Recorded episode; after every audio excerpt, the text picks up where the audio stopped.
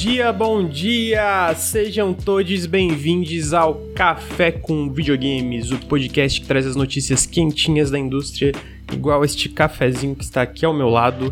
É, estou aqui com meu amigo Henrique Antério. Bom dia, Henrique. Olá, bom dia, bom dia, bom dia, chat, bom dia, pessoal que está ouvindo no feed, bom dia, Lucas. Cara, Lucas, queria perguntar, né? Eu estou feliz de poder estar participando do café dessa semana hoje, porque a primeira coisa que eu queria perguntar é como foi o show da Paramore? Foi incrível, amigo. Foi, da Paramore, assim, da Hayley Paramore. da Hayley Paramore. é, pô, foi muito pica, foi muito foda. Assim, foi muito cansado. Tipo assim, o que que eu fico com raiva é porque São Paulo chove muito, né? Tipo assim, é porque São Paulo, amigo, começa a chover, tipo assim, não para mais. Então a gente chegou lá na fila, era a, a, os portões abriam às 4 horas, né? A gente chegou lá na fila, era perto das 3, era 2 e meia, eu acho, assim. E aí pegamos a fila, ficamos lá um tempão esperando. E começou a chover perto das 4. Cara, até as 11, até a gente chegar em casa, na casa do Abis, o Abis coitado, queria mandar um abraço pro Abis maravilhoso, foi um anfitrião perfeito. é, até a gente chegar na casa do Abis, não parou de chover não Caralho. parou de chover. Na hora que começou o show, às 8 horas, cara, começou a cair. Tipo assim, tava chovendo, aí diminuía, aí voltava. Aí, diminuía. aí na hora que começou o show, caiu o mundo, assim. Mas assim, foi incrível. Eu passaria por todo o sofrimento de novo. e eu, do meu jeitinho, tipo assim, eu caguei antes de ir pro show, mas chegou no show, é, ali, 5 horas da tarde, eu comecei a me cagar de novo. Fiquei, caralho, mano. Na fila ou já tava lá dentro? Na, já tava lá dentro. Graças mas daí não, não. Tipo assim, eu tava com capa de chuva, não tinha como ir no, no banheiro. Ainda mais no banheiro químico. Eu já caguei uma vez no banheiro químico na minha é vida. merda. Mas assim, é porque eu estava. Tipo, era, no caso que eu fui caguei no banheiro químico, era porque ou eu cagava nas calças ou eu cagava no banheiro químico. Aí tem, né? Nesse caso eu pedi, ah, só não cagar. Ia dar dor de barriga e tal, mas dava pra segurar, né? Mas assim, o show, cara, eu falei com a Fátima, porque a Fátima é a banda a Paramore é a banda favorita dela, né? A minha é Gorillaz, que a gente foi ano passado. E ano passado eu comentei, tipo assim, o que, eu fiquei muito cara é que Gorillaz, todas as músicas são melhores ao vivo, e isso não é necessariamente comum. Não que outras bandas, sei lá, tu vai lá e é ruim ao vivo, mas às vezes é diferente, algumas músicas às vezes são piores, algumas são melhores. No Gorillaz foi todos. E no Paramore, que eu comecei a ouvir mais quando eu comecei a sair com a Fátima, e especialmente a gente foi na, começou a namorar, comecei a ouvir mais, e especialmente agora perto do show, né? Mano, todas as músicas do Paramore são melhores ao vivo. É impressionante. ele canta muito, mané. Porra presença de palco, pô, super querida, tipo assim, conversa, brinca, tipo, vai na plateia, fala, pá, trouxe, levou a gente pra cima no palco, pô, foi muito foda, foi pô, muito que foda. maneiro, que maneiro. Foi muito foda. Pô, eu, eu, eu gosto da, um, da intimidade que a gente tem com os nossos ouvintes, né, porque, tipo assim, o papo escatológico aqui é muito natural.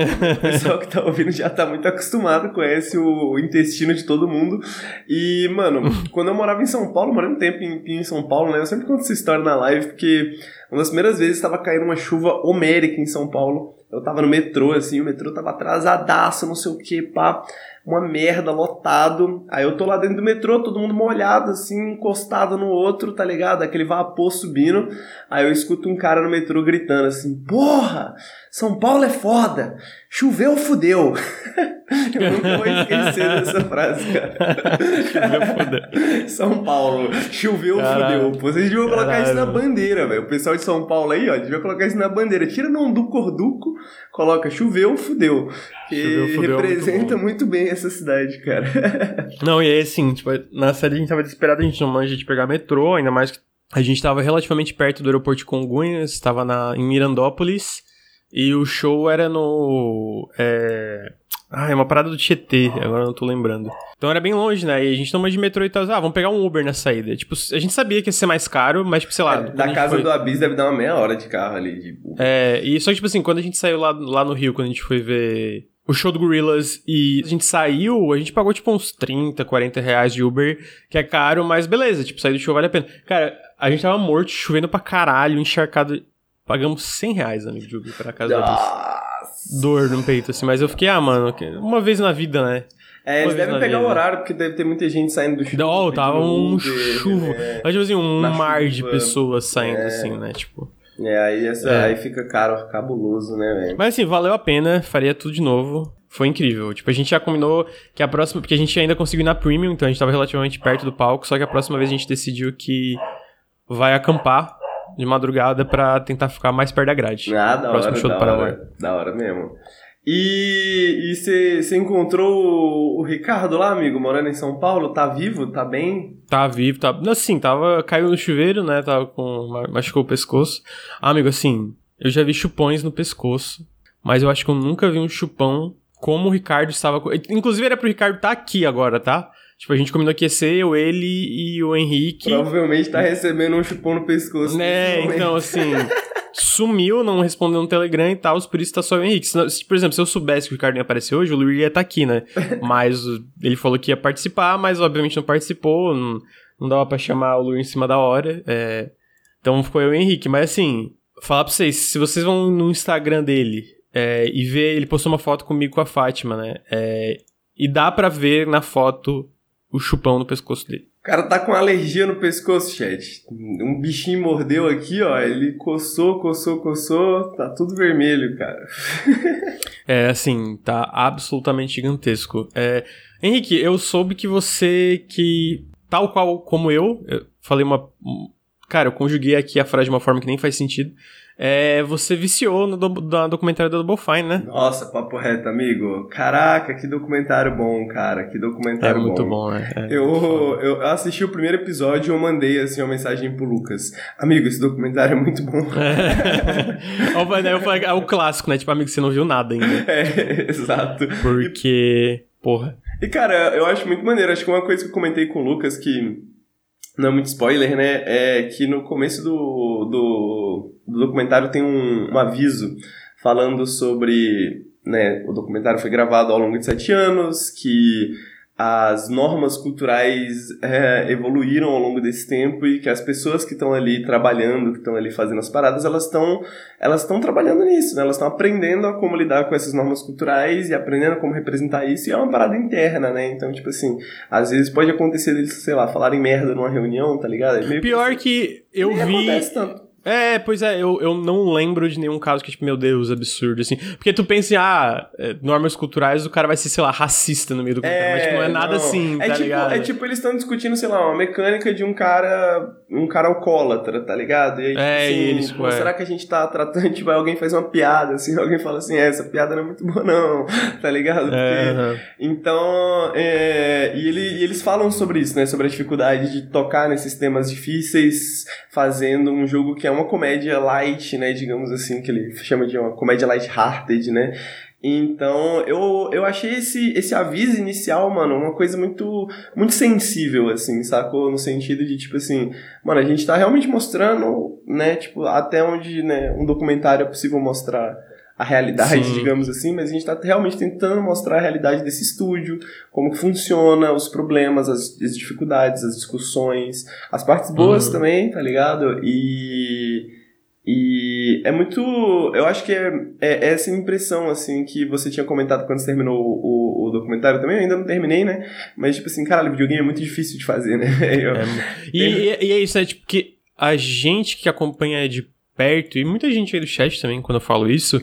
A gente já é, tem uma noção bem melhor. A gente tem uma noção. Sistemas, é, a gente assim... tem uma noção. E mesmo é isso, tipo, mesmo assim, tipo, caralho, é muito mais difícil. Tipo assim, eu sempre soube, tipo, que, porra, é difícil pra caralho. Por isso que a galera às vezes reclama de uns detalhezinhos que eu fico, ah, mano, é só um. Tipo, é o tipo de detalhe, porque tem detalhe que importa, eu acredito, mas é o tipo de detalhe que, cara, não importa, tá ligado? A galera fala, ah, sei lá, é, essa, esse abacaxi aqui, quando tu atira nele, ele não, não quebra. Lembro de uma época do, do Halo Infinite bem na cabeça. E tu, quando tu vê a galera fazendo, tipo, e, e, e, eu acho que isso ainda martela ainda mais como fazer videogame um processo colaborativo, né? Porque, tipo assim, uhum. tem que ter certo alinhamento.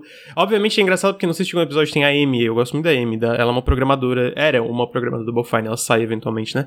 E ela fala que uma das razões que ela saiu, ela trabalhava na Gearbox e foi pra Double Fine, porque na Gearbox cada estúdio funciona de uma forma. E na Gearbox, tipo, os programadores são uma ferramenta para os designers. Os designers lá falam, faz isso, tá ligado? E, tipo, funciona, né? Funciona. Fu e na funciona na Gearbox. de outra forma totalmente diferente. É, né? tipo, na, na, Double Fine o, o Tim, ele fala sobre isso. Ele fala, cara, eu sempre quis que aqui fosse uma parada colaborativa, sabe? Que todo mundo tem um input criativo no que que tá acontecendo. E você vê, do... e você, e não é só, e não é só papo, porque você vê isso realmente acontecendo, tá ligado? Tipo, tem uma menina, esqueci o nome dela, mas ela é artista de concept, né? E... Uhum ela começa a dar ideias, assim, no, nas reuniões, e a galera fala, mano, a gente precisa de você dando ideias. Ah, é a Emily, né? É, a Emily, isso. É, pô, ela é muito. Boas, pô, tá mano, ela tem ela e a Gigi, ela entra depois. Mano, melhor dupla do documentário. A Emily e a Gigi. Pô, elas são assim. Pô, elas são perfeitas. E, cara, é engraçado que a gente falou isso, ah, não é um protagonista do documentário. É bizarro porque, tipo assim, a gente vê. Isso é realidade, tá ligado? É meio até bizarro chamar alguém de protagonista ou romantizar certas coisas, ou, tipo, tu criar essa parada. Mas é engraçado porque acaba tendo certas é, pessoas que e... têm é, né? curioso, é curioso porque é isso, né? Tipo assim, uma parada que. Uma parada que eu entendo um pouquinho mais do que fazer de videogames é tipo a produção de documentários, né? E quando você vai produzir comentários, você realmente. Documentários, você realmente pensa nisso, né? Tipo, você pensa em termos de ficção, assim, de tipo, mano, qual que é o personagem principal desse episódio, né? E você realmente vê essas decisões sendo tomadas ao longo do documentário da Psy, do Psychonauts, né? De, tipo assim, caralho, pô, esse personagem aqui que tá surgindo é muito interessante, tá ligado? Tipo, dá pra ver, tipo, um cara novo que aparece, dá pra ver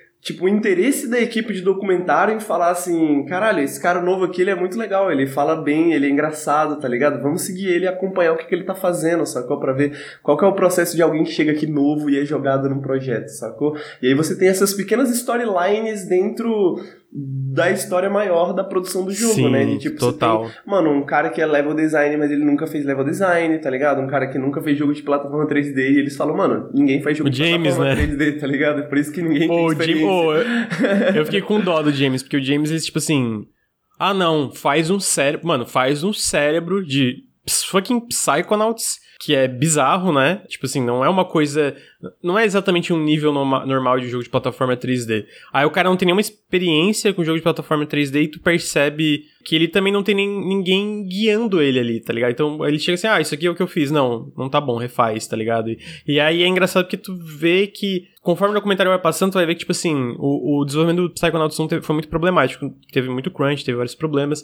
Não tem crunch no 2, ou pelo menos quase não tem, se tem é muito pouco, mas muitos dos problemas acabam sendo similares, tá ligado? E é engraçado porque, tipo, no começo do documentário tu vê que o, o Tim, ele traz o Zack, o pessoal, porque ele quer evitar, né? Ele quer que seja uma parada mais estruturada.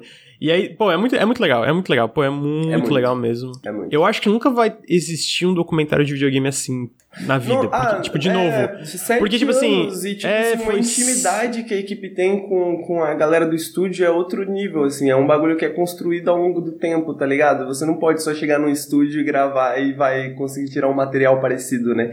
Tipo, tem. É, é, é o segundo documentário, tá ligado? E só esse segundo levou sete anos.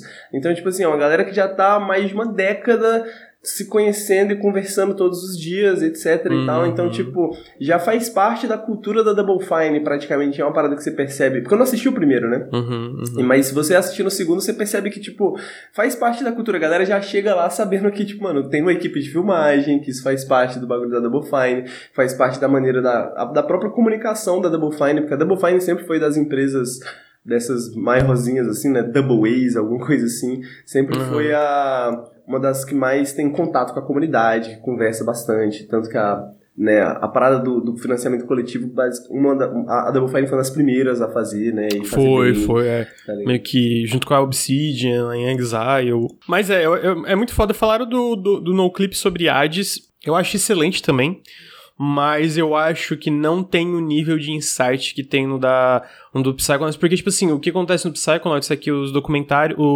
o, nome do documentário é Psychodice, eu vou escrever no chat para quem não, não, viu ainda. Tem de graça no, no, no, canal do YouTube da Double Fine, mas não tem legenda PTBR ainda. O do NoClip é excelente, porque também acompanha todo o desenvolvimento do ADS, só que a diferença é, tipo assim, a Two Player Productions hoje, que nem existe mais tecnicamente, eles são funcionários da Double Fine. Então, tipo assim, eles ficam o tempo todo, o, o, tipo assim, o papel deles como funcionários da Double Fine é ficar o tempo todo documentando tudo, tá ligado? então, tipo assim, eles têm muito mais material. coisa também, né? É, é tipo exatamente. Assim, dá pra ver que, tipo, a Double Fine dá liberdade para eles publicarem certas coisas que talvez outras empresas não topariam. Ah, total. Tipo assim, de verdade, tu vai ver. Porque eu sinto que no décimo já tem atritos que tu não vê, normalmente, documentário, mas conforme tu vai progredindo, pô, tem, um, tem uns episódios que eu fiquei, tipo assim, extremamente desconfortável, tá ligado? Tipo, Caralho, mano, que bosta. E, e, tipo, não é o tipo de, de, coisa que tu vê. Por exemplo, pegando um exemplo aqui, o documentário do God of War, que foi muito legal, que mostra o, o desenvolvimento do God of War de 2018.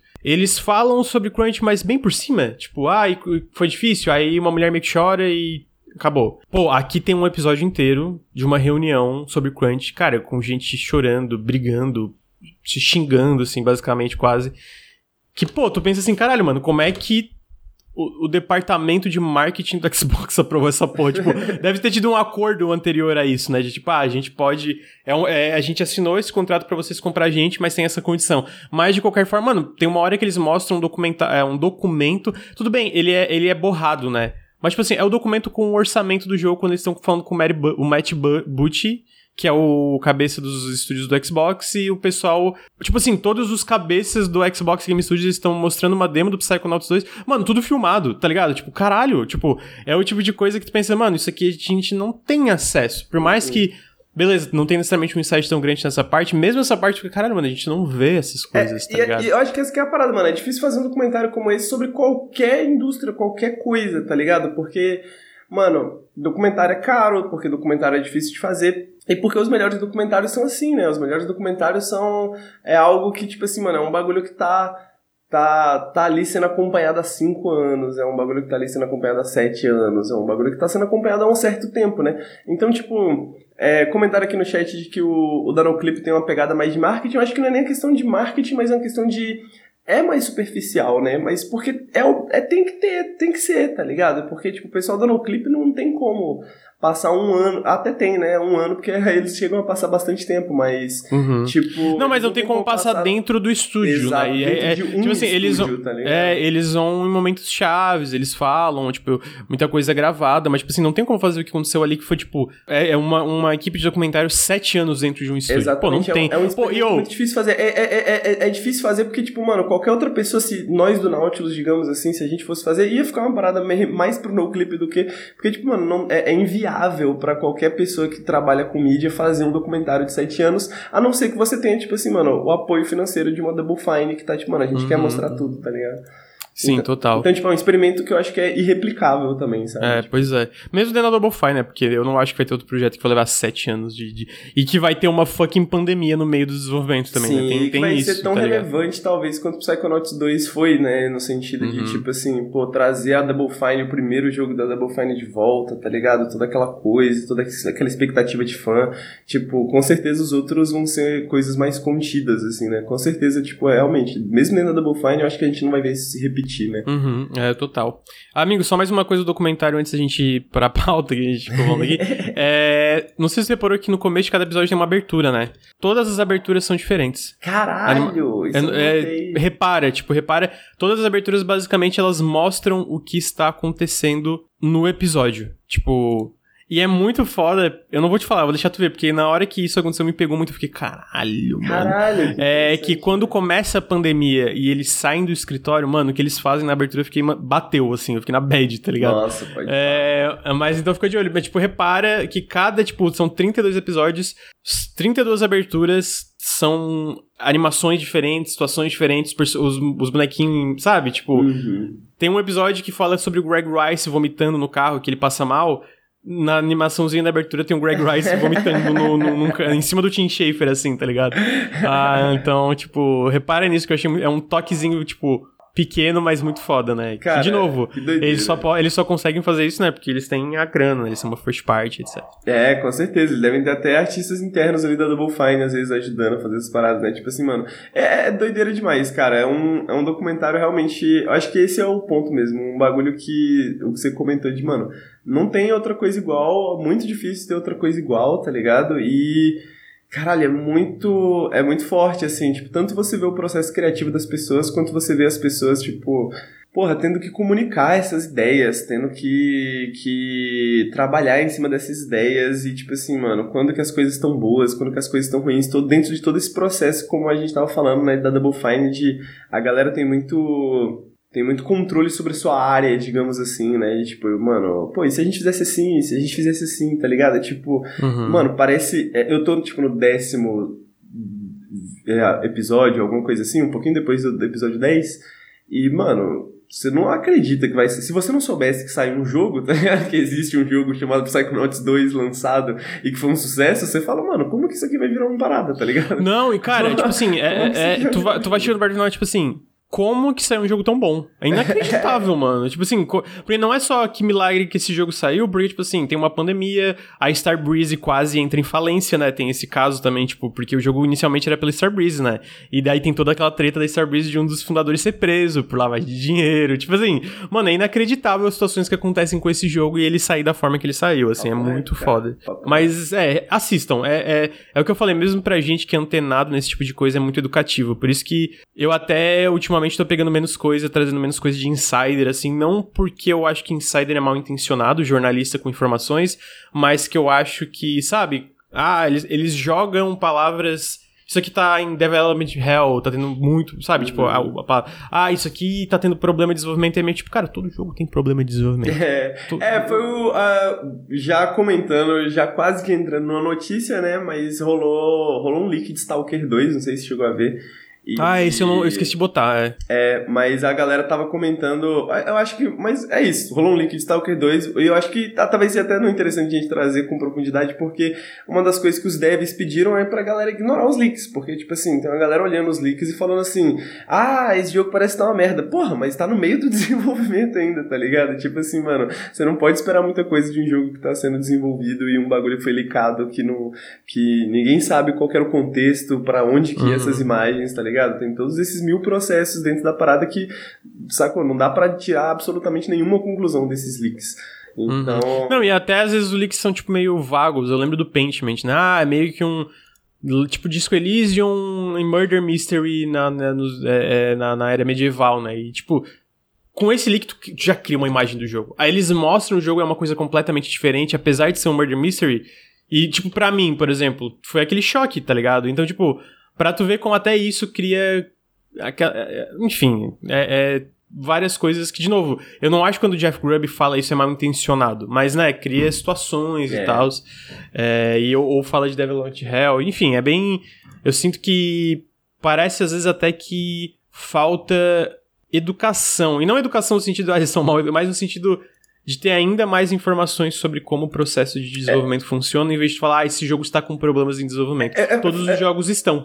É, todos os jogos estão, até eles estarem desenvolvidos, eles estão com é. problemas de desenvolvimento. É, o, é foda porque a gente, a gente se apega, tipo, afetivamente aos personagens do, do, do da, do, da, da, Double Fine, né? E eu acho uhum. que isso dá um peso maior quando a galera fala as paradas, tipo, development, development hell, porque Caralho, tu vê esse bagulho da Double Fine, tu vê, tipo, pô, quanta, quanta criatividade, tempo, esforço humano é colocado nas coisas mais simples, sabe? Sim, tipo, sim. E aí, e aí pra, pra nós, jornalistas, é, essas pessoas que falam sobre a indústria e tal, chegar e, colocar tudo isso e falar assim, ah, tá uma merda. É. tá uma merda, tá ligado? Tá parecendo uma merda, tá parecendo horrível, acho que nunca vai sair, se sair vai ser uma bosta. Tipo assim, é foda, né, cara? Porque... Sim. E, pra, e, e é aquele negócio, eu não acho que tem problema criticar e ser ético, esse tipo de coisa, é mais certas coisas de linguagem ou certas coisas, como tu falou, tipo, ah, eles não sabem o que estão fazendo, e tu fica, pô, mano, cala a boca, É, tipo assim, exatamente, sacou? Tipo, tipo... Essa, essa, a galera fala assim, ah, por que, que eles não colocaram outra engine, tá ligado? Tipo assim, é... por que, que eles não usaram outra engine? O Unreal é tão melhor, sacou? Tipo, e a galera, pô, tem, tem toda uma questão de experiência, tem toda uma questão de talento, tem toda uma questão de recursos, tem, não, tem mil questões, tá ligado? Que são ignoradas, assim, né? Porque a galera a galera não sai da, da, da, da, discussão superficial de como o videogame é feito, né? Enfim, mano, muito Sim. bom esse documentário. Muito bom Muito mesmo. bom mesmo, muito bom. Então tá aí, né? Pô, já 30 minutos falando sobre um dos melhores documentários aí. É, ou melhor. Pô, na minha opinião, acho que é o melhor. Pelo menos de jogos, é o melhor, tranquilamente. Vamos agora pra, pra pauta, mas antes de só dar os recadinhos, se vocês gostam do podcast uh, e do nosso trabalho na internet, considerem apoiar em apoia.se barra Nautilus, faz toda a diferença pro canal. E também picpay.me barra canal Nautilus, vocês podem apoiar a gente. Se vocês estão é, na Twitch, segue a gente nos, nos feeds de podcast. Uh, só procurar Nautilus espaço link. Uh, também sigam a gente no Instagram, arro é, Instagram arroba Nautilus link. Sigam a gente no YouTube, caso vocês não sigam, youtube.com.br nautiluslink, youtube.com.br nautilusTV. Se vocês estão no feed de podcasts ou em qualquer outro lugar vendo esse podcast, segue a gente aqui em twitch.tv nautiluslink. A gente grava o Café com Videogames toda segunda. Excepcionalmente essa semana foi numa terça, mas geralmente é toda segunda. É, a gente tá gravando no dia 14 de março. Uh, a gente entra entre as 9 e meia e 10 da manhã. Periscópio quase toda sexta-feira, entre as 3 e 4 horas da tarde. Uh, acho que é isso. Uh, e aí, não saber aí. Muito obrigado pelos subs. Eu não vou conseguir agradecer todo mundo porque eu tava conversando, mas ah, é isso. Muito obrigado. Agora vamos pra pauta aí, né? Tiveram algumas notícias bem legais. O começo da semana passada a gente teve o evento da Paradox. Eles anunciaram alguns jogos. Uh, eu não vou focar muito nos DLCs, né? Que eles anunciaram. Eles anunciaram DLC para Crusader Kings, eles anunciaram DLC para Stellaris. É o, é o, modelo né, de negócio da Paradox. Eles mostraram um update do Victoria novo, enfim, várias coisas. Eu vou focar nos três jogos que eles anunciaram. O primeiro jogo foi The Lamp Lighters League, que é um novo jogo da Hairbrained Schemes, vai sair para PC e Xbox Series uh, em 2023. É basicamente um jogo tático meio XCOM, inclusive tem a parte da base, onde no início de cada partida, de cada combate, tem aquela parte onde tu pode controlar os personagens em tempo real, tentar matar os, os inimigos em stealth, etc. E é nos anos aqui. Ali pegada meio. Nossa. Eu vou chutar uns anos 30, assim, tem essa é, pegada meio Indiana Jones. É, né? meio Indiana Jones. É, uma, é basicamente um grupo de misfits, assim, que estão lutando contra um culto diabólico que quer dominar o mundo. É. Incrível, tá? É meio... Pra quem não sabe, a Hairbrand Schemes eles fizeram a trilogia Shadowrun e eles também fizeram Battletech. Esse jogo novo deles segue na vibe mais tática de Battletech, eu diria, né? Da parte de foco em combate tático. Pô, eu achei muito foda, amigo. Muito foda. E qual foi sua impressão? Pô, eu tive a mesma impressão, cara. Eu adoro o Shadowrun deles. O Battletech, admito que, que é um pouco demais pra minha cabeça, assim. Uhum. Eu tentei jogar, mas achei ele muito, muito complexo. E esse... E, e, pô, esse parece pegar o que eles fazem de melhor, assim, mano. Um combatezinho maneiro, tá ligado? Um, um combate tático bem feito, bem, bem, bem moldado né? E o, o fato de ser uma parada própria deles, né? Uma IP própria deles também, eu acho que, que talvez vai dar essa liberdade, assim, pra, porra, eles fazerem um jogo deles, do jeito deles, tá ligado? Porra, Game Pass dia 1, tá, sacou? Toda, todo, todas as ferramentas no lugar para ser popular. Então eu espero que dê, dê, certo. Um, porque eu quero jogar o jogo e espero que seja bom. E dois, porque eu acho que, pô, eles merecem uma, galera, uma galera de bons jogos, tá ligado? Uhum. E vai lembrar que vai estar no Game Pass no lançamento. Ah, confirmaram que vai estar já no lançamento do Game Pass. Pô, assim, fiquei muito feliz. Faz um tempo já, eu acho que o Battletech saiu lá por 2018, 2019, deixa eu olhar aqui enquanto a gente fala. Então faz um tempo que a Hairbrained não não anunciava nada novo. Por um lado, eu queria um Shadowrun novo. Eu gosto muito do Dragonfall e do Hong Kong, eu não joguei Returns. Mas por outro, pô, é legal que eu acho que. É, saiu em 2018, Battletech. É a primeira nova IP do estúdio, né? Porque o Shadowrun eles já usaram uma, uma franquia pré-estabelecida, o Battletech também. E o Lamplighters League, especificamente, é uma nova IP, bem na vibe Indiana Jones também, como tu falou, que eu achei muito legal. E, pô, quero muito, quero muito. Acho que parece um, um jogaço aí. Ah, em seguida eles anunciaram, amigo, Cities Skyline 2. Eu não joguei Cities Skyline 1, é, mesmo eu gostando de City Builder. Ah, eles falaram que vai ser um jogo com visuais mais, é, muito mais impressionantes, etc. Não teve gameplay ainda, infelizmente. Ah, vai sair ainda esse ano. É, já tem até as conquistas do jogo estão disponíveis, o que dá uma certa credibilidade que o jogo vai ser esse ano. Ah, vai sair para PC, Xbox Series e PS5 Curiosamente, o Cities Skyline 2 também vai estar no Game Pass no lançamento. O que, que você achou do Cities Skyline 2? Ca cara, acho que tava todo mundo esperando que eventualmente ia acontecer, né? É, acho que é 2015, né? O, é... o primeiro. É bem antigo. Teve, teve DLCs depois disso e tal. E, e combina, né? Porque, tipo, é um, é um jogo muito modular, né? Esse jogo de City Builder. E, cara, ele é o. A, ver, a verdadeira continuação de SimCity, digamos assim, né? Eu sinto que, mano, é o é o jogo principal de construção de cidade, assim, digamos o default, no sentido de que, tipo, tem muito jogo de construção de cidade com ideias diferentes, twists, né, e etc.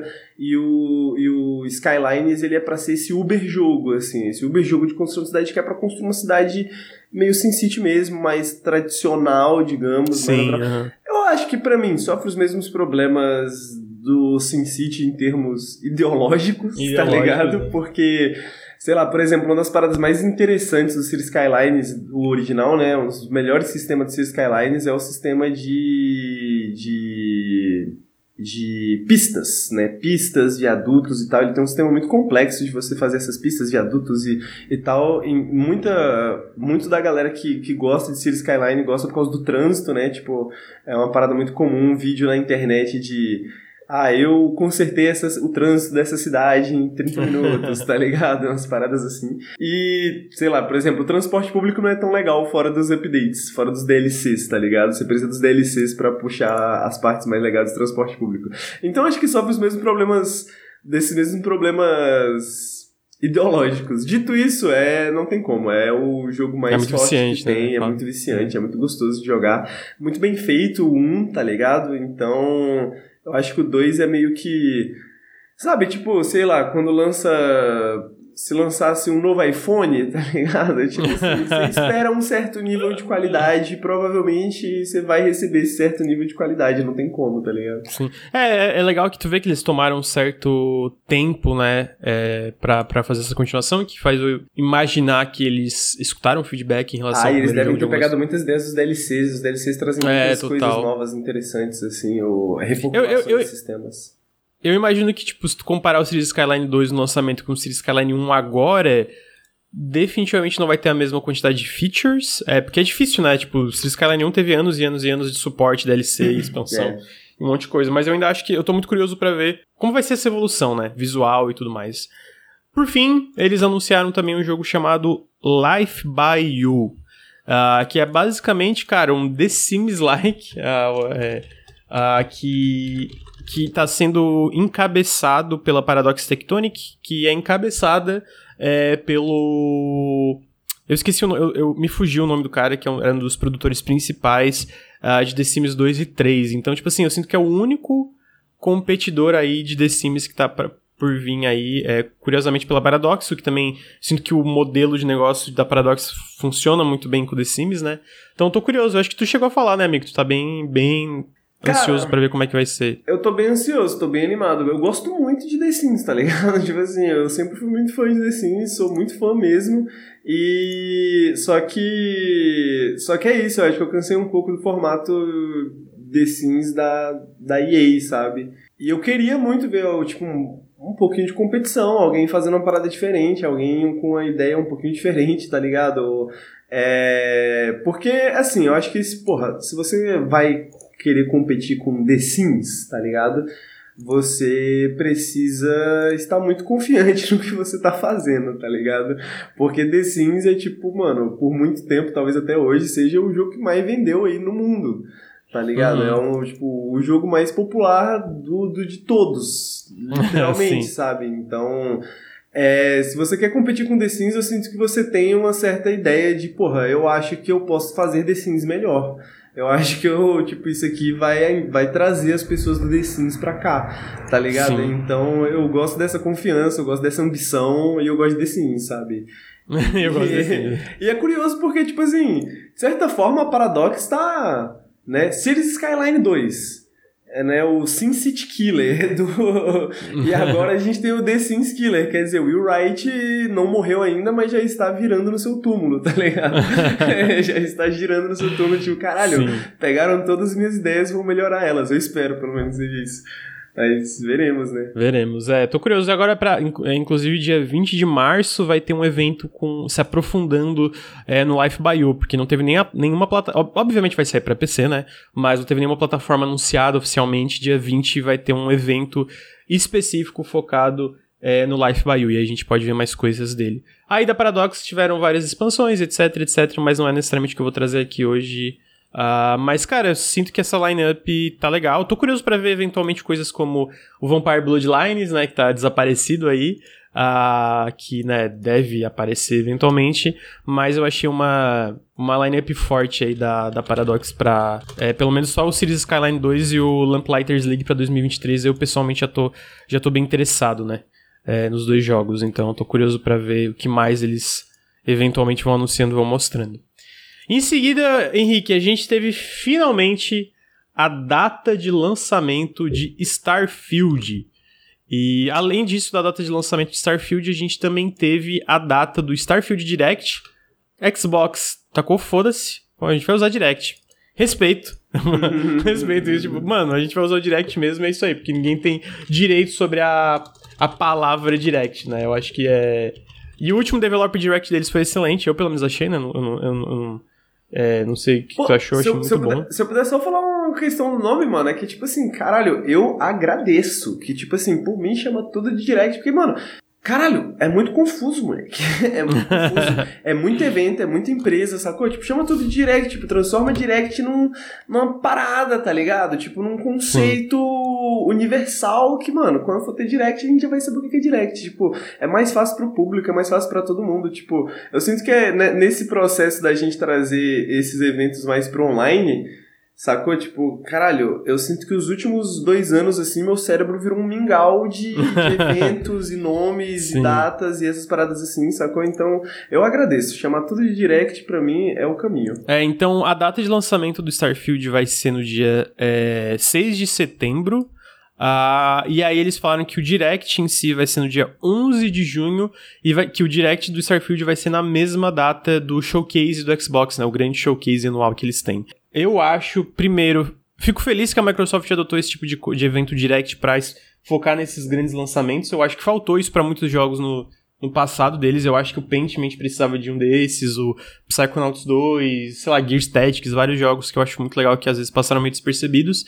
E a eu acho também que, pelo que eles mostraram do Starfield, cara, eu não sei se tu lembra da demo do ano passado, não sei se tu assistiu, mas algumas coisas, tipo, tem trechinhos do gameplay, tem uma parte do vídeo que é 60 FPS, mas já dá pra ver um salto considerável, assim, é, na qualidade de várias coisas. Especialmente para mim, o que, que foi para mim, tipo, eu fiquei, caralho, que diferença absurda foi no nível da animação dos personagens, né?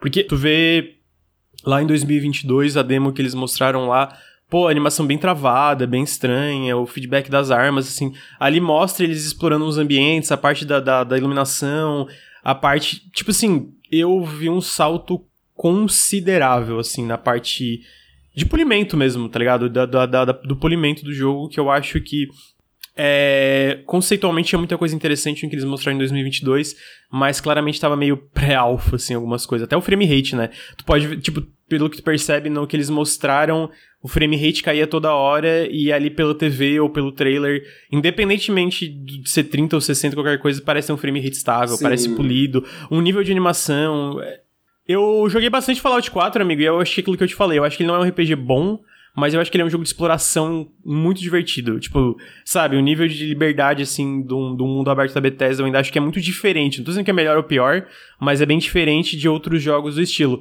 E eu amo sci-fi. Pô, isso que é foda, eu amo sci-fi, tá ligado? Mano, eu vou jogar porque eu gosto de sci-fi. Tipo assim, não, ah, não vou dizer que eu gosto de sci-fi, que. Eu amo, eu amo. Tipo assim, eu gosto bastante de sci-fi, mas às vezes me cansa também. E, tipo assim, o Starfield, ele já, já, já me cansa já um pouco, mas eu sinto é, que. Né?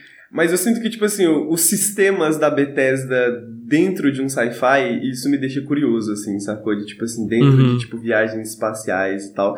Porque, se, acho que, tipo assim, ó, lado bom, acho que uma coisa que eu gosto da Bethesda é que, dos jogos da Bethesda, é, os jogos têm uma pegadinha playground, assim, né? Tem uma pegadinha, uhum. tipo assim, uhum, tem um mundo pra você explorar, é divertido explorar o mundo tal, pá.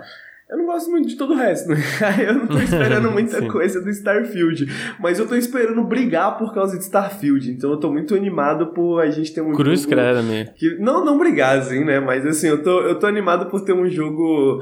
Um jogo bem criticamente relevante, assim, no sentido sim, de, tipo sim, assim, mano, eu quero entender o que, que a Bethesda tá fazendo com... E eu acho que eu ia comentar isso na questão do ano passado, da, da demo do ano passado pra cá, né? Tipo, um, que, pô, fico feliz que eles estejam trabalhando, né? Mas eu acho que também tem toda essa questão de... Pô, acho que tava... Acho que ainda, talvez, tá todo mundo entendendo, a nova geração ainda, né? Tipo assim, tecnologia uhum. e etc e tal.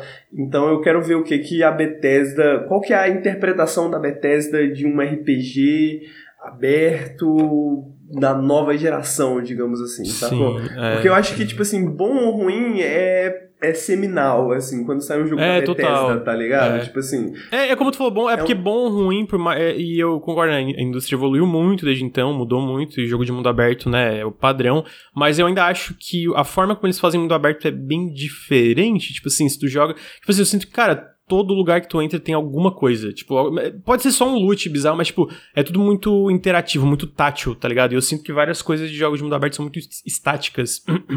então eu sinto que essa diferença cria um mundo em questão de design que é, é só diferente, tá ligado? Às vezes não é necessariamente bom, mas é diferente. E, pô, tem uns trechinhos, cara, tem uma parte que mostra que eu vou até pausar pra te ver, que eu fiquei que é a parte do sci-fi que eu fico, porra, isso para mim que tem. Essa parte. Opa, pô, pulei aqui, quer ver? É, eu acho que talvez atrase um pouquinho, mas essa parte tá explorando planetas e, tipo. Tu vê umas criaturas bizarras, uhum. sabe? Essa parte do sci-fi de exploração espacial que eu tô curioso para ver é, a, como vai ser é, no Surfing Até porque, cara, por mais que a gente tenha visto lá 15 minutos de gameplay no passado, a gente meio que não sabe nada desse jogo. Não, não É, tipo, nada. falta muita coisa, assim. Então, eu tô curioso para ver como evoluiu, como vai ser o Direct, vai, vai... E é legal que eles fizeram separados, então, tipo assim, vai ter o Showcase, e depois do Showcase vai ter o Starfield Direct, então deve ser, sei lá, mano, 30 minutos, que nem eles fazem aquelas apresentações enormes só de Starfield para mostrar todos os sistemas, etc, pra gente entender melhor. Ah... Eu, eu, tô, ah. eu, eu, tô, animado por isso, cara. Eu tô animado pra ver essa parte de, tipo, justamente como vai funcionar esses temas, como é que vai funcionar essa parada, tipo, mano, outros planetas, viagens interestelares, tá ligado? Pá e tal. E a, é, essa é a parte que eu tô curioso. E é isso, mano. Eu acho que, tipo, mesmo que eu particularmente goste ou não goste, eu sinto que muito dos melhores videogames aí é, é Muitos dos melhores videogames que eu mais gosto ou foram inspirados pela Bethesda ou foram feitos em reação à Bethesda, tá ligado? Tipo assim, caralho, eu odeio tanto isso que a Bethesda fez que eu vou fazer uma parada melhor, tá ligado? Aí alguém vai lá e faz. Sacou? Então, tipo assim, eu, eu acho que, que vai ser um momento importante, assim, da, do, do ano e tô, tô, tô animado pra, pra ver o que, que vai acontecer. Tô bem curioso. É. E aí, falando especificamente da Showcase, eu espero que a Microsoft não entre mais nessa onda de, ah, os jogos dos próximos 12 meses, porque vários jogos não são nos próximos 12 meses, né? Por exemplo, Pop Starfield, eu acho que ano passado foi julho ou final de junho, não lembro, e Starfield sai em setembro, né? E beleza, são só três meses, o que pra mim, foda-se, mas eu acho que, tipo assim, não é saudável tu botar um tempo limite, sabe? Tipo, falar assim, ah, essa parte da, do evento a gente pretende são os jogos que tu pode jogar logo, assim, né? Tipo, no futuro próximo, do que... Porque 12 meses numa uma coisa tão dinâmica e, e, cheia de imprevisibilidades como é desenvolvimento de jogos, eu não acho que é muito inteligente. Eu entendo porque aconteceu ano passado, eles meio que precisavam, é, porque 2022 teve poucos lançamentos grandes de first party do Xbox, mas eu espero que no pra frente não. E eu espero muito esse ano, é, no showcase do Xbox, ver gameplay de jogos como. Principalmente estou muito curioso pelo Avowed, da Obsidian, né, que foi anunciado inicialmente em 2020. Tô curioso para ver Hellblade 2 também, é, como é que tá. Eu não gosto muito do 1, mas isso não impede de estar curioso pela continuação, agora que eles são first party, tem um orçamento melhor, é, mais ambiciosos. É, tem muitos jogos anunciados aí, né, que tem... Que alguns eu acho que não vão aparecer, né? Tem o State of Decay 3, tem o Everwild, é, tem Perfect Dark, Contraband, tem vários jogos que a Microsoft anunciou e depois sumiram, assim, né? Então eu espero ver alguns desses jogos é, de uma forma mais é, sólida, mais real, né? Tipo, de gameplay, da gente ter um pouco mais ideia de como o jogo é. Principalmente jogos como a Valve, porque tu pensa, a Valve é o primeiro jogo da Obsidian que eles são first party, que eles têm meio que um, eu sinto um orçamento e uma estabilidade muito maior é, do que eles tiveram no passado, né? Então eu tô muito curioso para ver, porque eu acho que tem muito potencial no caso, né? Então eu acho que tem esse showcase tem muito potencial para mostrar um pouco do que a gente sabe que existe, mas não sabe exatamente o que é, é da parte da Xbox faz um tempo, né? Tipo, eu não acho que, não acho que eles vão mostrar tudo, não acho que, sei lá, Perfect Dark eu não acho que aparece, Everwild, talvez nem Fable apareça, mas, sei lá, jogos como Hellblade 2, jogos como Avowed, jogos como Contraband, é, outros jogos que a gente viu rumores aí, tem aquele, o jogo da Story, que é o pessoal do Banner Saga, que o último jogo que eles lançaram foi em 2018 ou começo de 2019, pô, vai fazer quatro anos que eles estão desenvolvendo esse esse jogo meio dungeon. É, aquele jogo da Vanillaware, Dungeon Crown, meio Princesa Mononoke. É, que, pô, tô muito curioso e tal, então. Uh, tem potencial, tem potencial. E, amigo, esse showcase vai meio que substituir E3, as paradas? Então, a E3 vai ter, mas, tipo, a E3 vai... Ele, basicamente, o showcase vai ser no domingo antes da E3 começar, e a Microsoft já falou que não vai estar fisicamente na E3, né? Então, tipo, Vai ser meio que no final de semana antes da E3, como é costume da, do Xbox de fazer essas, é, esses showcases, mas eu não acho que necessariamente diretamente atrelado a eles, né? Ah, então, tô, tô curioso, tô curioso. Junho já tá aí, né? Tá longe, mas ao mesmo tempo a gente sabe como passa rápido, né? Daqui a pouco abril, maio, junho, já estamos lá. E tô, tô, tô bem ansioso. Tô ansioso pra ver como tá Starfield. Como o Henrique falou, acho que vai ser um lançamento seminal. E eu acho que no mínimo vai ter muitas. Por mais que talvez, sei lá, eu não, por exemplo, eu não boto fé nenhuma na história do jogo. Eu não acho que a Bethesda. Mas não é por causa do Fallout 4, né? Que é pior ainda do que o comum. Eu não acho que Skyrim é um jogo bem escrito. Eu não acho que Fallout 4 é um jogo bem escrito. Eu não acho que Oblivion é um jogo bem escrito. Pouco que eu vi de Morrowind, não acho que é um jogo 3, bem escrito. Fallout 3 também. É, então eu não acho que a. Eu não acho que a Bethesda necessariamente é conhecida pelos seus roteiros e tal, mas é mais pelo, pelo que tu acaba descobrindo, explorando e tal, né? Tipo, eu digo mais o trama principal. Às vezes sidequests tem umas sidequests legais, DLCs, mas o trama principal provavelmente vai ser ruim. É aquela, aquela meme, né? Que a galera fala assim, né? Tipo assim, a, a Bethesda lança, os mods consertam, né? É, é. Aí talvez, talvez hum. a gente tenha uma plataforma aqui pra, pra jogos. Curiosamente, amigo, eu acho que Starfield é o jogo que tem potencial de sair com menos bugs da história da Bethesda. Papo reto. Porque é, eles têm o apoio de uma first party, né, do Xbox, eles têm grupos de tecnologia interno do Xbox para ajudar, e mas principalmente porque eles só vão focar em uma do, desculpa, duas plataformas, que é o PC e o Xbox, né? Tipo, querendo, por mais que a, a arquitetura desses consoles sejam parecidos, o fato que otimizar para três plataformas diferentes, quatro, né? Porque é, mas eu digo, eu digo não só em questão de bug, porque, por exemplo, tem um mod do Fallout 3, um dos mods mais famosos de Fallout 3, é um mod que praticamente corta toda a intro do jogo, assim, tá ligado? Corta os 30 primeiros minutos do jogo, assim, porque é o. Quando você é bebezinho lá dentro do Vault, tá ligado? A galera falou, mano, Sim. chato pra caralho. Sim, é, não, é, realmente, mods também vai ser uma parada que faz muita diferença pro jogo. Uh, então tá aí, a uh, Starfield e o Xbox Showcase, né? Starfield Direct de 11 de junho com o Xbox Showcase e o lançamento do Starfield no dia 6 de setembro para PC, Xbox e também, obviamente, no Game Pass. Uh, em seguida, a gente teve uma publisher indie que foi formada agora, né, chamada Cult Games. Uh, eles só anunciaram dois jogos, mas achei curioso porque um, um deles tá bem legal, me lembra. É o Galactic Care. Tipo, me lembra Medicare. eu acho que até uma. Eu acho que até para ser uma. Sabe, tipo, uma sátira um pouquinho do lance da, da, da do, do sistema de saúde é, estadunidense. Uh, e eles anunciaram esse jogo, né, que sai agora esse ano para PC, Xbox, PlayStation. Mas eu achei curioso que já é, é uma publisher que eles pretendem focar nesses poucos jogos, uma comunidade. Uh, mas já tem uma galera experiente que formou essa publisher e especificamente eles estão publicando o um novo jogo do pessoal do Unpacking, uh, que é o Tempopô. É basicamente um jogo meio que rítmico de puzzle, assim, tipo, meio unpacking no sentido de ser de quebra-cabeças, mas ele é meio que rítmico, de florezinhas que tocam músicas e tal. A gente não tem um trailer desse jogo ainda, mas eu sinto que quando uma publisher já pega um estúdio grande, é, meio renomado como a Witchbeam, é, tu vê que eles têm potencial. E não é tempo. Tempo, pô. É. Tem potencial. Assim, ó, é, Tempo é, potencial. É, é, é, tudo junto, não é separado.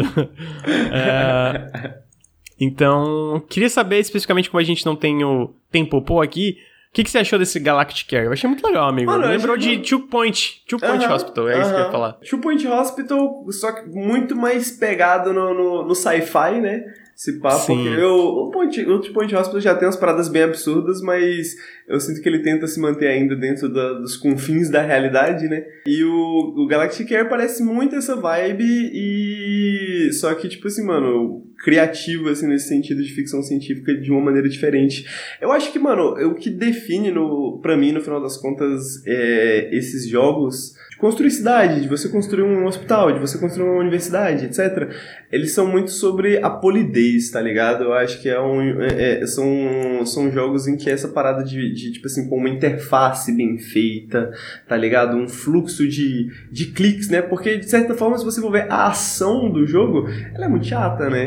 Assim, uhum. o pessoal fala, o pessoal gosta de encher meu saco falando que eu gosto de jogo de planilha de Excel, né? Porque, tipo, é númerozinho, é não sei o que e tal. Então, eu sinto que esses jogos se definem, é, vivem e morrem um pouco por conta disso, assim, né? Tipo, mano, as animações, elas são divertidas, os sistemas, como que eles interagem, tá ligado? Tipo, se você se sente você pode explorar e ser criativo, se você fica constrito ali na, na, na, na, quantidade de grana que o jogo te dá para fazer as paradas, enfim. Eu, eu, digo isso até por conta daquele jogo que eu fiz uma análise, eu até esqueci o nome do jogo agora. Mas é um. É, caiu minha maçaneta.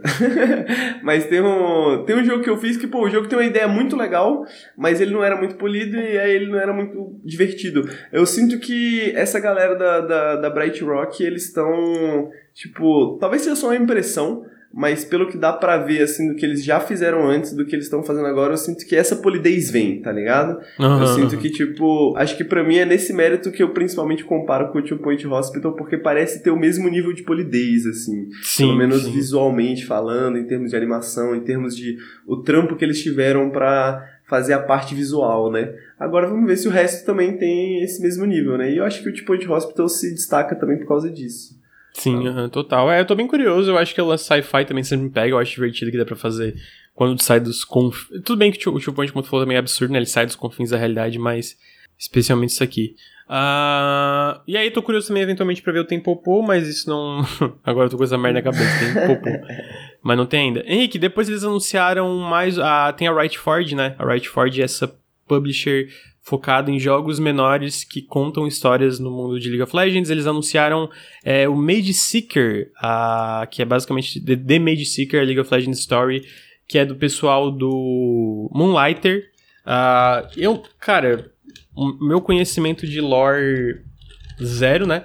Uh, ele conta a história do. Deixa eu ver o nome do cara aqui. Silas. Ah, isso, obrigado, amigo. Ah, não sei, tipo, a parte questão de lore, se é interessante ou não contar a história de, de, desse cara, mas é, em questão de gameplay parece legal. A Digital Sun fez esse jogo divertido com o, com o Moonlighter. Esse jogo lembra um pouco o Moonlighter para mim, até. É, pelo menos lembra questão da pixel art. Né? É, da pixel art e tal.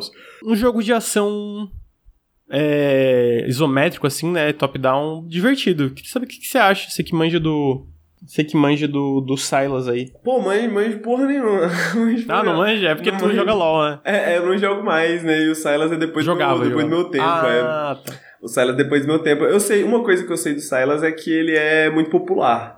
É, e eu acho que talvez por isso também, né, que ele tá aí como, é, como líder da parada, né? Eu sei que ele é muito popular tanto em termos de jogabilidade, mas em termos de lore mesmo, assim, né? A galera gosta muito da, da história dele, do design dele, então eu sei que é, que é uma parada que agrada a galera. O Moonlighter, eu não sou muito fã. Eu não sou. Eu também não, eu, eu também não. Fã, honestamente. Mas, mas eu sei que tem bastante eu, eu, sei que tem bastante gente que gosta, né? Mas é, por isso que eu trouxe, mas eu também pessoalmente tem, não. Tem bastante gente que gosta e, e, faz muitos anos também, né? Então, tipo assim, mano, outra pegada agora e tal. Eu não sou muito fã do estilo visual deles também. É, eu sinto que. Eu, eu acho, tipo, a maioria dos jogos de ação que eu jogo que tem esse estilo visual, eu acho que o próprio Moonlighter sofre desse problema. Não sei, tem uma coisa meio tipo, uma coisa de feedback, assim, uma coisa meio de, tipo, ah, impacto que, que, que eu sinto falta.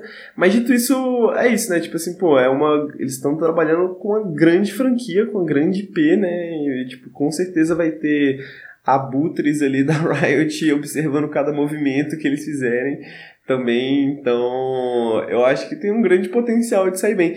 Eu tô, tô achando curioso esse, esse, essa estratégia da Riot, assim, de transformar essas paradas, né, essas essa, pegar essa IP e fazer esses jogos diferentes. E, bom, é, é, essa semana teve, vai ter, né, o jogo da Bayonetta Origins também, que faz uma parada relativamente similar. É, e eu tô achando curioso essa nova... Tô sentindo que a gente vai chegar na, meio que na era dos super-heróis, assim, do, da, dos videogames, talvez, tá ligado? Sim, uhum. Tipo, não sei, mas é, é curioso, é curioso, é curioso. Eu queria, talvez, sei lá, seria talvez interessante pegar uma franquia, tipo, sei lá Batman e, e, ninguém ia fazer isso, né? Mas ao invés de dar pra um AAA pegar um estúdio indie assim e colocar a galera para fazer, tá ligado? Eu acho que poderia ser coisas, poderia ser coisas bem curiosas. Concordo. É... Então tá aí, sai mês que vem já o, o, o Damage Seeker para todas as plataformas. Em seguida a gente teve um novo trailer de Remnant 2 e pô, esse jogo aqui vai ser muito pica, mané.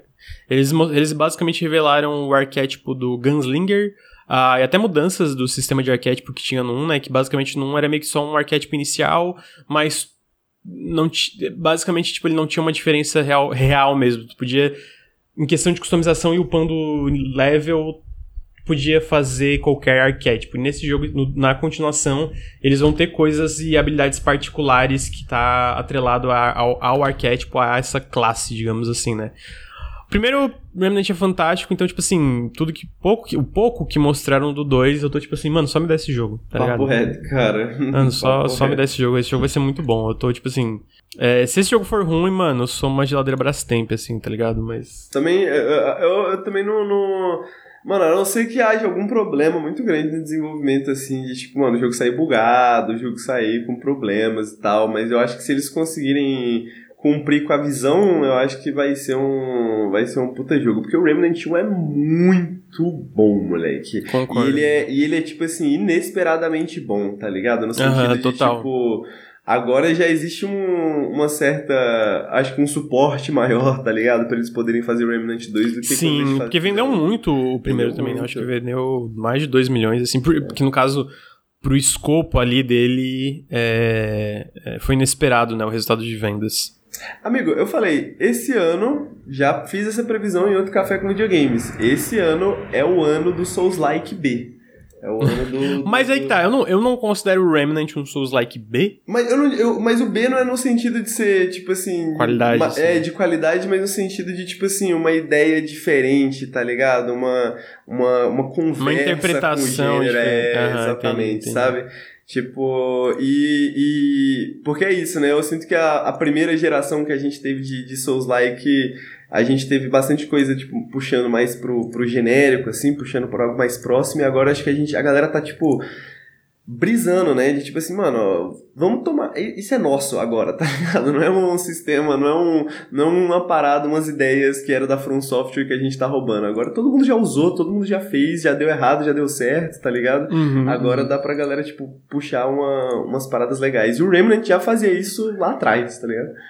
Então Sim, o uhum. 2 vai ser. Vai ser insano. Então tá aí. É, Remnant 2 não tem data ainda. Eles anunciaram, Henrique, Wargroove 2 pra PC e Switch. Eu zerei um, Foda. sabia? Não sei como. É mesmo, pra caralho. Pô, eu zerei um, porque eu fiz análise, né? E eu fui até o final. Pô, e. Caralho, mano, que jogo difícil. Puta que pariu. Lembro que eu sofri muito. Eu achei um pouco inesperado. Tipo assim, eu acho que o primeiro vendeu bem, mas eu não sei porque eu achei é, inesperado. Curiosamente, não é a Chucklefish que tá fazendo internamente. O primeiro foi feito por uma equipe da Chucklefish. Nesse caso, eles estão publicando e quem tá fazendo é a. Eu acho que é Pathway Games o nome do estúdio. Deixa eu ver no final. Não, não, é Robotality. É Pathway, desculpa. Pathway é o nome do jogo que eles fizeram. É, é a Robotality. Ah, tá com, obviamente, a mesma estética. Vai ter facção nova, inimigo novo. E. Tá aí, né? Wargroove 2. É, inclusive o que é publicado pela Chucklefish, não é? É, aham, o Pathway é publicado pela Chocofish. Eles já têm essa relação com a Robo- Robotality, né? Pô, o Wargroove 2, cara, o Wargroove é muito bom, o Wargroove é muito bom, é, é foda, né, que tipo assim, o Wargroove que você tem é o que, o que você espera, é o que você tem, né? É, total. Não tem, não tem muito, tipo, surpresas ali, né? Exato, sacou? Tipo assim, mano, é, é um Advanced Wars extremamente bem feito, extremamente polido, extremamente, tipo, com ideias novas, mas também não o suficiente pra transformar num gênero diferente, tá ligado? E animações bonitas. Pô, esse jogo é bom, cara, esse jogo é bom, não tem muito o que falar não, é bom. O 2 vai ser bom, eu imagino. Eu acho difícil, a Chico Fish tem muito dinheiro, cara. Ah, eu acho difícil É, o tem. 2 não ser bom, velho. Tem, é... Pô, e quando eles lançar o jogo da bruxinha lá, eles vão ter mais dinheiro ainda, meu Deus. Tá aí, né? Wargroove 2. Em seguida, a gente teve o fato de que Esquadrão Suicida foi adiado mais uma vez. E eu acho que não importa quantas vezes eles adiem esse jogo, ele não tem muita salvação, assim. O que você acha? O que que você acha, É, amigo? Essa, essa, essa matéria eu não consegui ler ela direito por causa do, do, do paywall, né? Mas. Cara. Ai, cara. Esse. Só, só, só uma coisa, não é um adiamento oficial, perguntaram no chat, mas assim, é uma matéria da Bloomberg, né, a- pelo Jason Schreier, então é basicamente oficial, né. É. e teve outras pessoas também que geralmente acertam muito nesse tipo de coisa. É mais oficial que o marketing, tá ligado? É, é, te- é, o próprio Jess Corden da Windows Central também comentou. Ele comentou até antes, ah, antes do do Jason Schreier falar, ele já tinha comentado que ia ser adiado e aí corroborou com e eventualmente Jason Schreier também saiu com a matéria. Então, tipo assim, cara, se eles falaram, provavelmente vai ser, vai ser adiado. Eu tinha esquecido, é uma clarificação que não é oficial ainda, né? Fala aí, Henrique, te cortei. Não, eu ia, eu ia comentar só isso, que. Ah. Eu acho que, mano, todo mundo devia ter direito de poder adiar o bagulho, poder fazer o bagulho, pá e tal. Só que eu acho que quando você junta esse fator a todos os outros fatores, tá? Ser um jogo da Warner Bros., ser um jogo, tipo, que tem todo um, um, uma, uma IP gigantesca por trás, que não, e essa galera não se contenta só em fazer um jogo bom, né? Tem que ser um, um jogo bom, que você vai jogar por 200 horas, que você vai, tipo assim, comprar skin, que você vai fazer várias paradas, né? Vai querer DLC, vai querer isso, vai querer aquilo. Então a galera quer criar uma um bagulho muito maior do que só um jogo bom dentro de das restrições que provavelmente são impostas pela IP, pela Warner Bros, pelas grupos de mercado que a Warner Bros provavelmente emprega, né, e focus groups e etc. Eu sinto que é isso, assim, eu sinto que Esquadrão Suicida para mim tem essa carinha de jogo feito em focus groups, tá ligado? E, tipo assim, essa carinha de feito de jogo, essa carinha de jogo feito galera mostrou para vários grupos de marketing e vários grupos focus e isso aqui tá bom, isso aqui tá legal, a galera gostou, vamos colocar. E não é um bom sinal, né? Não é um sinal que eu acho que vai dizer, tipo assim, mano, o jogo tá morto, mas eu acho que o jogo vai sair, é, é, talvez seja só uma questão de polidez. Tudo mas... certo, amigo? Tá, tá, só caiu a maçaneta ali de novo. Ah, tá. é, é mais uma questão de, de, de polidez, né? Mas eu sinto que não, não, não é um bom sinal quando acontece tantas vezes e dentro de uma parada dentro como da Warner, tá ligado? É, o que me, o que me faz mais ficar, tipo, meio, hum, eu não sei, porque, tipo assim, a Warner tem muitos jogos que levaram um tempão, né? Uh, para sair, o Lego Star Wars, até o jogo da Transfóbica, vários jogos foram é, adiados, etc, etc. Ah, o que me preocupa é mais a questão de que, tipo, ele tem elementos que já pareciam ruins. Tipo, que nem eu falei, eu acho que eu cheguei. Eu não sei se estava aqui quando eu falei, tipo, eu não acho que o gameplay em si parece ruim, tipo, a movimentação do personagem, etc. Parece, parece uma amálgama de coisas boas e ruins, é, né? É, exatamente. Aí, tipo assim, o Always Online era estranho, e eu acho que o problema fundamental que todo mundo ficou meio cético, que é a parte meio como eu já falei aqui, eu não tenho nada contra jogos como serviço, dependendo de como é implementado, mas ali parecia ser muito aquela parada meio até Marvel Vingadores, tá ligado? Que, cara, não deu certo por um. Porque a estrutura era chata, era chato de jogar, tá ligado? Não é alguma coisa que a galera às vezes espera de algo da Rocksteady ou do Esquadrão Suicida, ou enfim. Então, eu, eu não sei, e, e, eu sinto que um pouco desse adiamento foi pela, pelo feedback que eu sinto que foi mais negativo do que positivo da, da demo do jogo.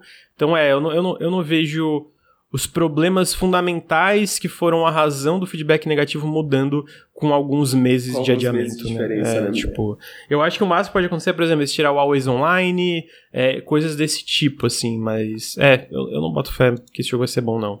É, então tá aí, né? Esquadrão Suicida.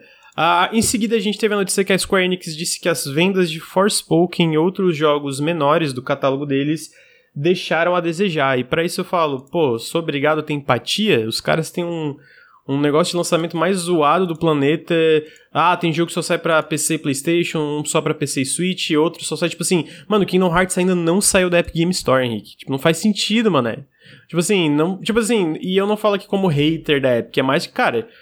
O Steam tem um alcance muito maior em questão de vendas, né? E, tipo assim, Kingdom Hearts é uma franquia enorme. Por que que tu lança pra Epic e não lança pro Steam? Depois de, sei lá, já passou um ano, dois quase, sei lá.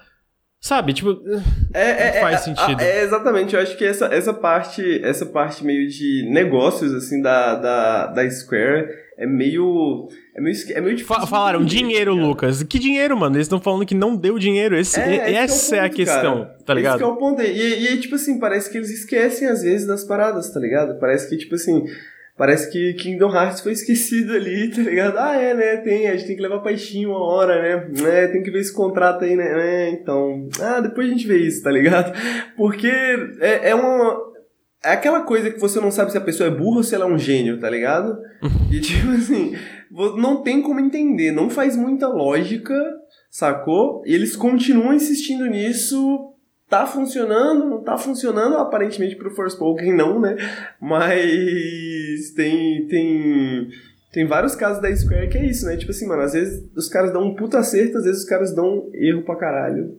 Tá ligado? Tipo, é, a Steam não fica com 50% das vendas dos jogos. A Steam tem um padrão da indústria que é 30%. A, a Epic, de fato, tem menos, eu acho que é 12%. Uh, mas assim, conforme as vendas vão aumentando, eles vão, tipo, sei lá, bate um certo número, eles vão diminuindo a porcentagem, mas de qualquer forma, o 12% não vai anular o fato, tipo, ah, beleza, a gente dá 12%, mas tu vende zero. Tipo, não ganha é. zero, tá ligado? É. Então, tipo assim, não é, é tem um certo. Claramente não tá funcionando, porque a Square Enix tá falando que não tá funcionando, né? Então esse é meu ponto. E, e eu acho que com jogos menores, né? Tipo, quando a Epic assina com jogos menores, dá um, pô, uma mala de dinheiro lá pros caras ter uma certa estabilidade. Uma exclusividade eu, pô, de um ano. É, eu acho que, tipo, é essa, essa questão de não publishers indies, eu acho que. É, publishers, desculpa, desenvolvedores indies pegar, tipo, de, de acordo, eu acho que, cara, é extremamente válido, porque no fim às vezes cobra até o custo inteiro do jogo. Ah, mas eu acho mais a questão da Square Enix falando que não está funcionando, né? A, a, tipo, a Square Enix está falando que a estratégia de lançamento. Eu não falo só da Epic aqui, eu falo é, das exclusividades que às vezes eles lançam um jogo só para PC e Switch, outro só para PC e PlayStation, outro só para PC e Switch, depois sai para Xbox e a continuação não sai para PlayStation. É uma coisa muito inconsistente, claramente não tá dando retorno para eles, né? Porque eles mesmos falaram isso. E a Steam é um monopólio. Então, meus amigos game dev indies que têm jogos lançados na Steam mentiram para mim, não necessariamente, eles podem estar incluindo os impostos é, quando é do BR para a questão exterior. Mas o, a taxa do Steam é 30%. Isso é o que vai pra é fato, Steam é, 30%. É, é informação aberta. Não é sei sabido. Gente, é sabido. É, não, sei, não sei nem porque está, a gente está tendo uma discussão sobre isso. Isso é informação pública, né? É, mas, obviamente, tu não paga só a taxa do Steam. Tem questão de imposto, tem, que, tem várias questões no meio que vão para além da taxa do Steam, dependendo de onde tu mora, de onde tu vive, né? E para onde você vende, né? Porque uhum, exatamente. Se, né, você é brasileiro e vende, vende, pra um, vende no Brasil, não, não, não, entra isso tanto em consideração, né? Agora quando você é, pra uhum. Europa, Estados Unidos. Sim, é... é, esse imposto não tem na Epic também, né? Então, por exemplo, uma pessoa, um desenvolvedor indie que lança na Epic também vai ter questão de impostos que vai acima do 12%, abaixo de 50%. É, mas o fato é que chegue. menos pessoas usam a Epic. Isso, é, e, e, esse é o ponto, né? E, e, quando, quando eu falo isso, eu não tô nem falando de, desses desenvolvedores menores, é mais, tipo, que eu sinto que a Square Enix fala que tem uma estratégia, mas não é nenhuma estratégia, né? É tipo, a gente vai lançar pra plataforma que der mais, que vai dar mais dinheiro pra gente no curto prazo, mas eu sinto que a Square, é, pelo, pelos relatórios fiscais deles, eles não têm muito longo prazo em mente quando eles pensam nesse tipo de acordo de exclusividade, porque Pô, tu vê o Forspoken, tu vê vários outros jogos que eles vivem falando que os jogos não batem as expectativas. E, mano, até jogos menores, que não, não tiveram o mesmo custo, né? Tipo, eles falam, cara, vários. Porque tu vê, a Square nos últimos dois anos aí lançou Triangle Strategy, Octopath Traveler 2, é, Star Ocean, Valkyrie Elysium, uh, Crisis Core HD, sabe? Vários desses jogos menores eles não citam, mas eles falam que vários desses jogos não bateram as expectativas. Eu sinto que eles não têm essa coisa consistente. Porque tu vê outras empresas como a Bandai Namco, como a SEGA, é, como a Capcom, eles têm uma, uma estratégia muito bem definida de multiplataforma. Pô, eles estão ganhando é, muita grana. É, todas tá é, as grandes empresas japonesas se encontraram muito no PC nos últimos cinco anos, digamos assim, né? Cinco, sete anos.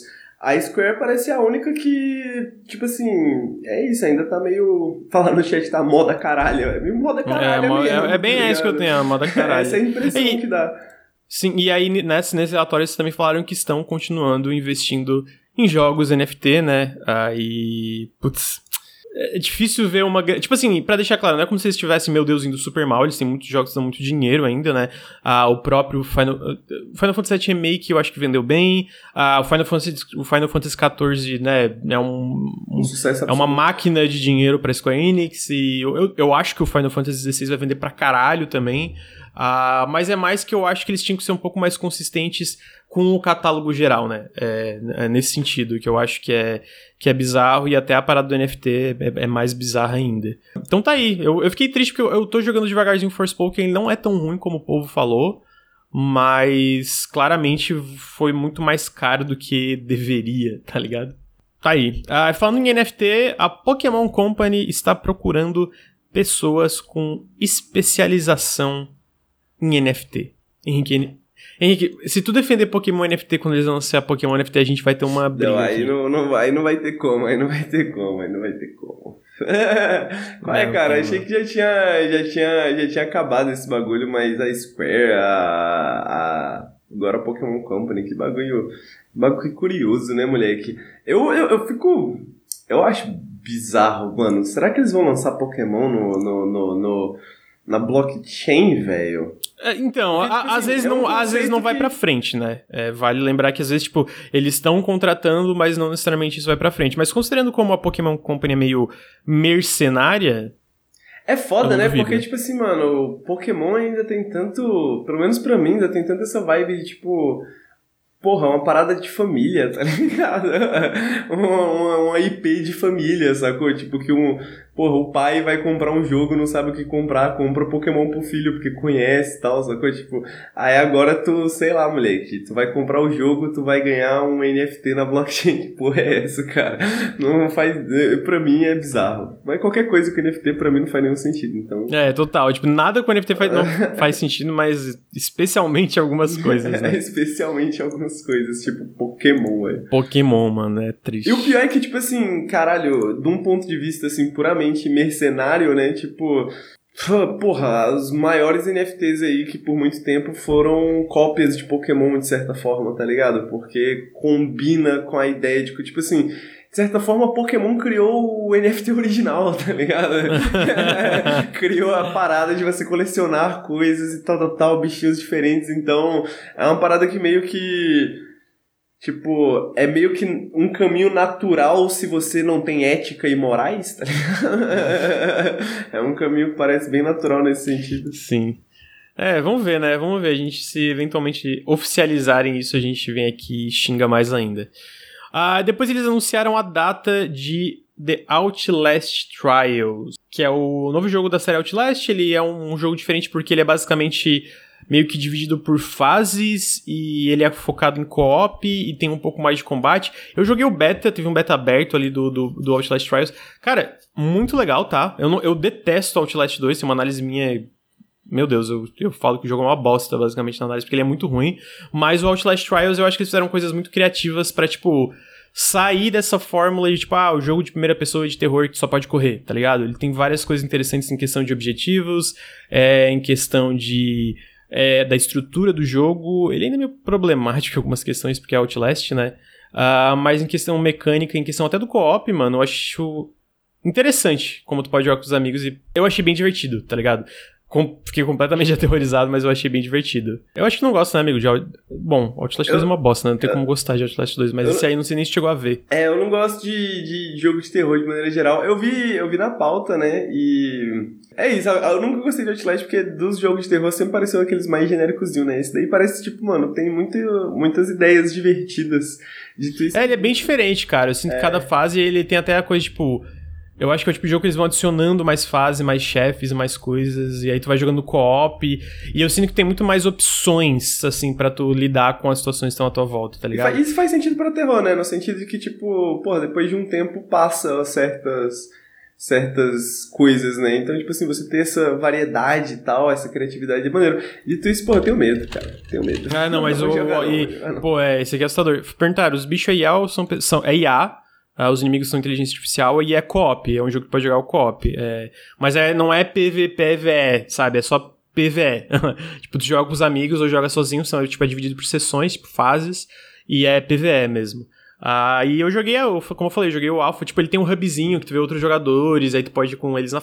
Eu achei muito legal, assim, tipo, eu meio que não tava muito antenado nesse jogo, porque eu realmente achei o Outlast 2 muito ruim. E aí eu jogar o Trials, fiquei, caralho, mano, eles realmente, eu acho que eles ouviram muito do feedback do 2, tipo, cara, isso aqui foi ruim, vamos, vamos reformular o que é Outlast, tá ligado? Então, é, eu, eu acho que eles acertaram, assim. Ah, em seguida, a gente teve um evento da Capcom, que eles anunciaram algumas coisas. Basicamente, eles anunciaram que Exo... Ah, o destaque para mim eles, na verdade, tiveram dois destaques. O primeiro é que Exoprimal sai dia 17 de julho para todas as plataformas e ele vai estar no Game Pass. Por que eu falo que isso é um destaque? Porque eu acho que eu não jogaria é, Exoprimal de outra forma. Não porque vai ser ruim ou bom, eu só não tava tão interessado, até porque PVPVE e, pô, eu acho que eu tô para pegar um jogo PVPVE que clicou comigo mesmo, assim, ainda. Uh, mas uh, tô curioso, mano. Game Pass, né, tira essa barreira. E a Capcom, é, por mais que eles não tenham acertado um jogo multiplayer ainda, é, chuva de dinossauro e, e mechas estão... Sabe, eu vou querer Tem jogar no mínimo. Certo, né? É, eu, eu, no mínimo quero jogar pra, pra testar, sabe? Tipo, é, eu também, eu tô nessa. Também, também, se não tivesse no Game Pass, provavelmente não, não, não testaria, ou se a gente não recebesse uma chave, alguma coisa assim. Mas estando no Game Pass, eu acho que é, eu acho que combina com o Game Pass, né? Tipo, é justamente o tipo de jogo que você jogaria, ou algum amigo meu seu te chamaria para jogar co-op, tá ligado? O, o, o, o, modo multiplayer, você falaria ok, tá ligado? Não, não quero, mas vou testar e acaba gostando. Amigo, um... eu tenho que falar que Chuva de dinossauros, né? Pô, chuva de Desculpa dinossauros, né, cara? Chuva de dinossauros. A galera, a galera, a galera chegou a comentar que parece um pouco aquele EDF, EDF. Ah, o Earth, Earth Defense, Defense Force. Force. É, só que ele tem bastante. Mas ele tem essa parada de PVP, né? Aparentemente. É, ele é um jogo PVPVE. É, então aparentemente. Mano, eu odeio esse termo, assim, PVPVE. Caralho, PVP Você luta contra o dinossaurinho e tal, mas aí ao longo do, de uma partida você vai se encontrando com essas outras equipes e você tem que lutar contra elas, né? Então, isso é interessante. As habilidades, né? A galera comentou que tem um Reinhardt, tem um Reinhardt no bagulho, tem um escudinho assim, então, uhum. tipo assim, eu imagino essas, essas habilidades de jogos de character action, né? Character action, assim. E vai ter um beta agora, né? Vai ter um beta esse final de semana, dia 14 até dia 17, sexta até sábado, até domingo. Aham, é... é, vai ter um open beta. Tá aí, né?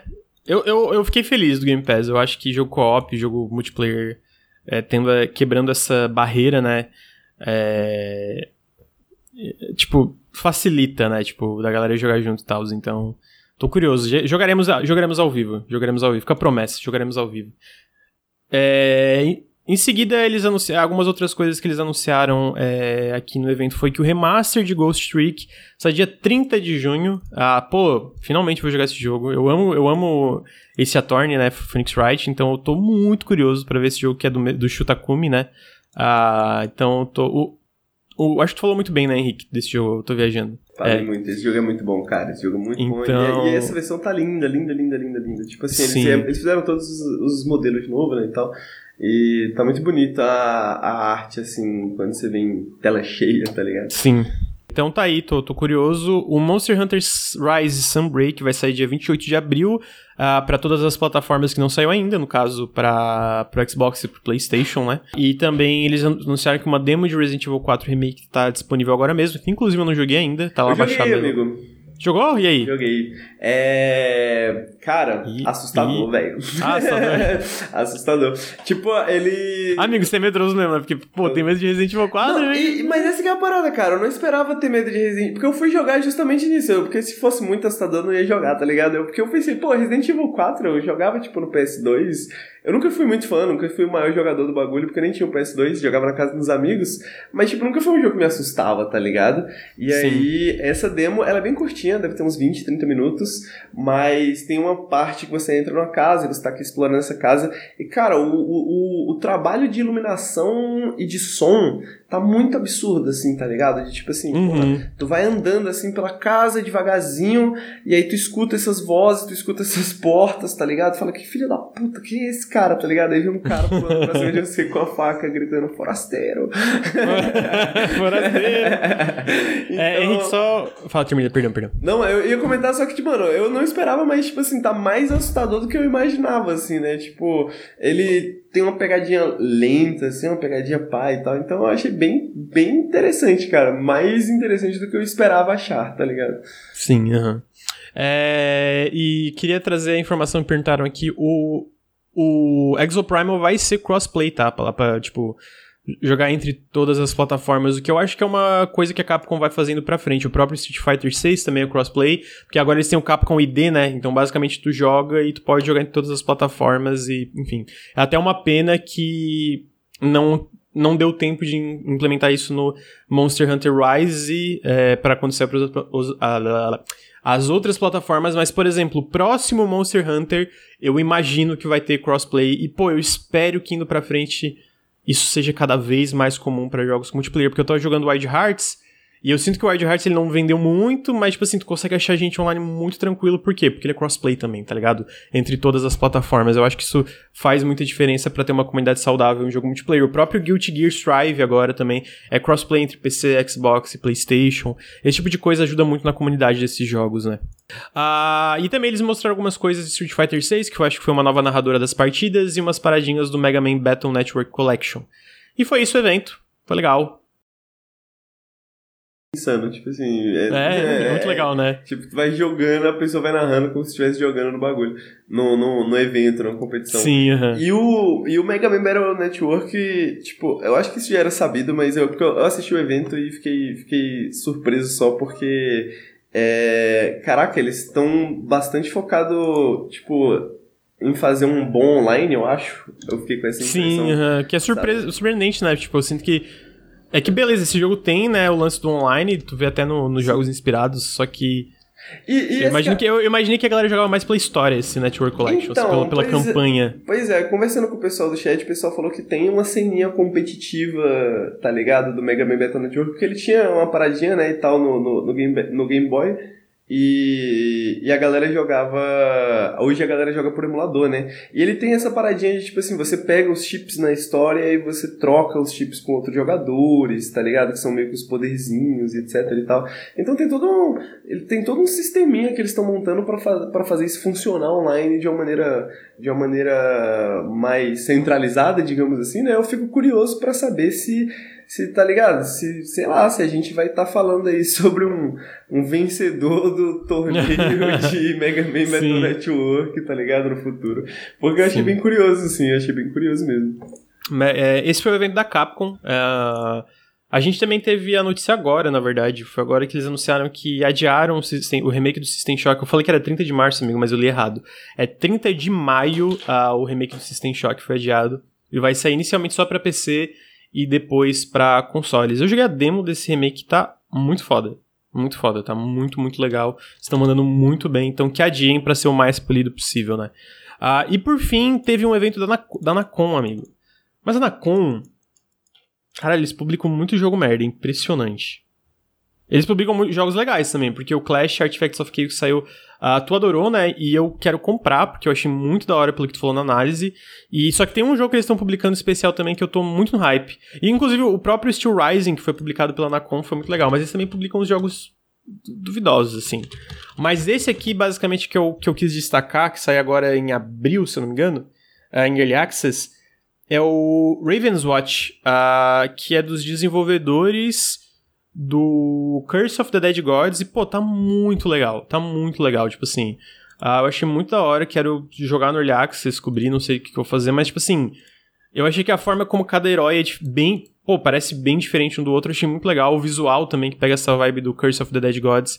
É, eu já acho daí o Curse of the Dead Gods uma identidade visual muito legal. Então esse aí eu tô genuinamente hypado para jogar, assim. Tipo, eu gosto de roguelikes, né? Eu sei que tu gosta também.